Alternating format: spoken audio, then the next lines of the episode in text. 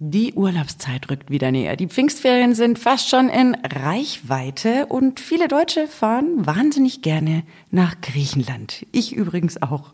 Ich bin Lisa Buschmann und begrüße euch ganz herzlich zur neuen Ausgabe vom Bavaricon Podcast. Und ihr könnt's euch denken, der hat heute was mit Griechenland zu tun.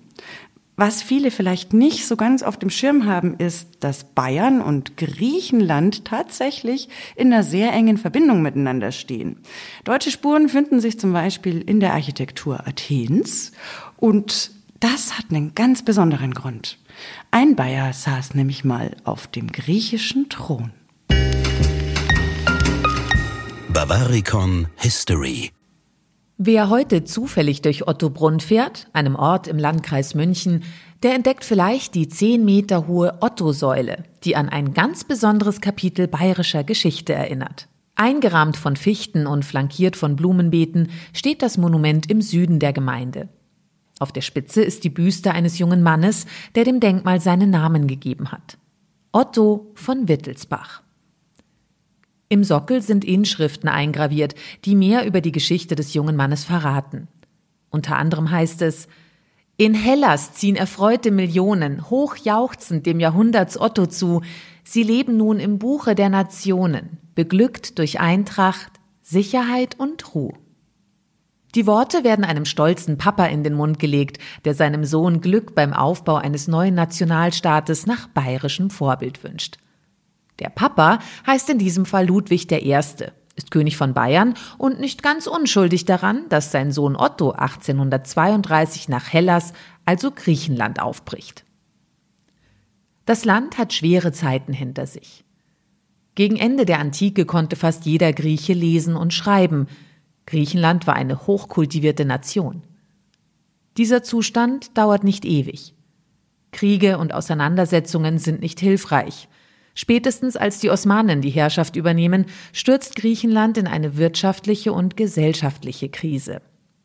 Es folgen Spannungen, die entladen sich von 1821 bis 1829 im griechischen Unabhängigkeitskrieg. Die Herrschaft der Osmanen soll damit endgültig beendet werden.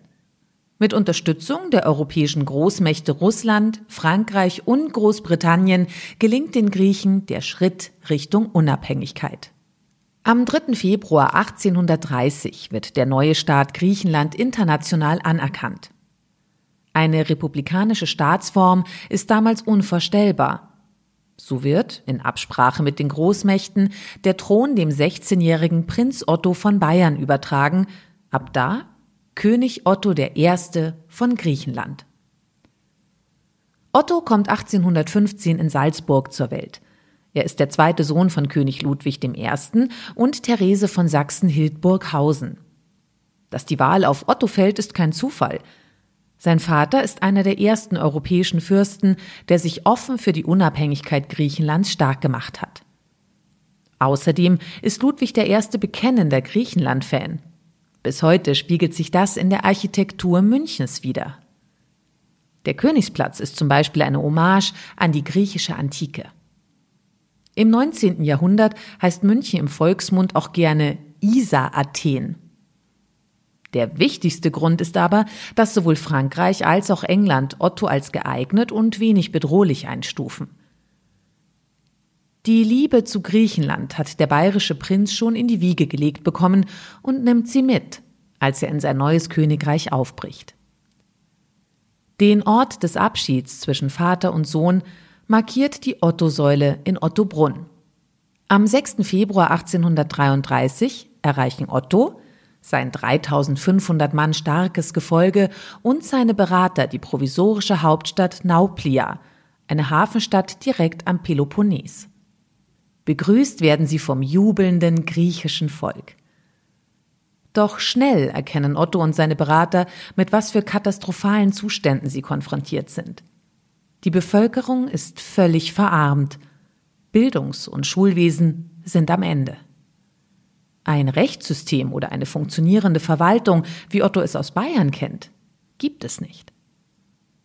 So macht sich die Gesandtschaft um den jungen Regenten erstmal daran, die administrativen Grundlagen eines modernen Staates zu schaffen.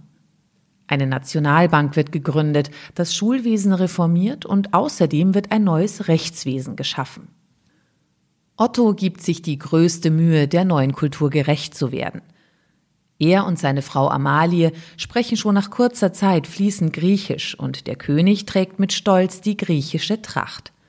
Zu dem Zeitpunkt ist er recht beliebt und das Volk schätzt die positiven Veränderungen. 1834 wird Athen offiziell griechische Hauptstadt. Ähnlich wie sein Papa Ludwig ist auch Otto Architektur begeistert und will der geschichtsträchtigen Stadt seinen Stempel aufdrücken. Er lässt in Athen ein klassizistisch geprägtes Schloss errichten, das heute noch als Parlamentsgebäude genutzt wird. 1837 gründet er die Universität der Stadt nach europäischem Vorbild und die erste im östlichen Mittelmeerraum. Und auch einen echten bayerischen Exportschlager bringt er mit, das Bier und mit ihm das bayerische Reinheitsgebot. Zusammen mit Otto sind auch bayerische Bürger nach Griechenland gereist, wie der Brauer Johann Fix. Die von ihm gegründete Brauerei Fix wird die nächsten 100 Jahre eine Monopolstellung in Griechenland haben und besteht sogar heute noch. Weniger beständig ist dagegen die Macht von König Otto I. Außenpolitisch erfüllt seine Politik nicht die Erwartungen, seine Innenpolitik missfällt den Griechen ebenso. Sie haben so lange für ihre Unabhängigkeit, ihre Rechte und Freiheit gekämpft, das passt mit Ottos absolutistischen Anwandlungen gar nicht zusammen.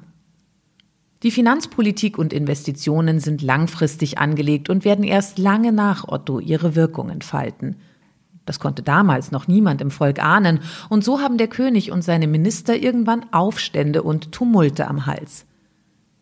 Die Großmächte mischen ebenso mit und versuchen die Minister zu ihren Gunsten zu beeinflussen. Ein weiterer Minuspunkt beim Volk ist, dass Otto sich weigert, zum griechisch-orthodoxen Glauben zu konvertieren.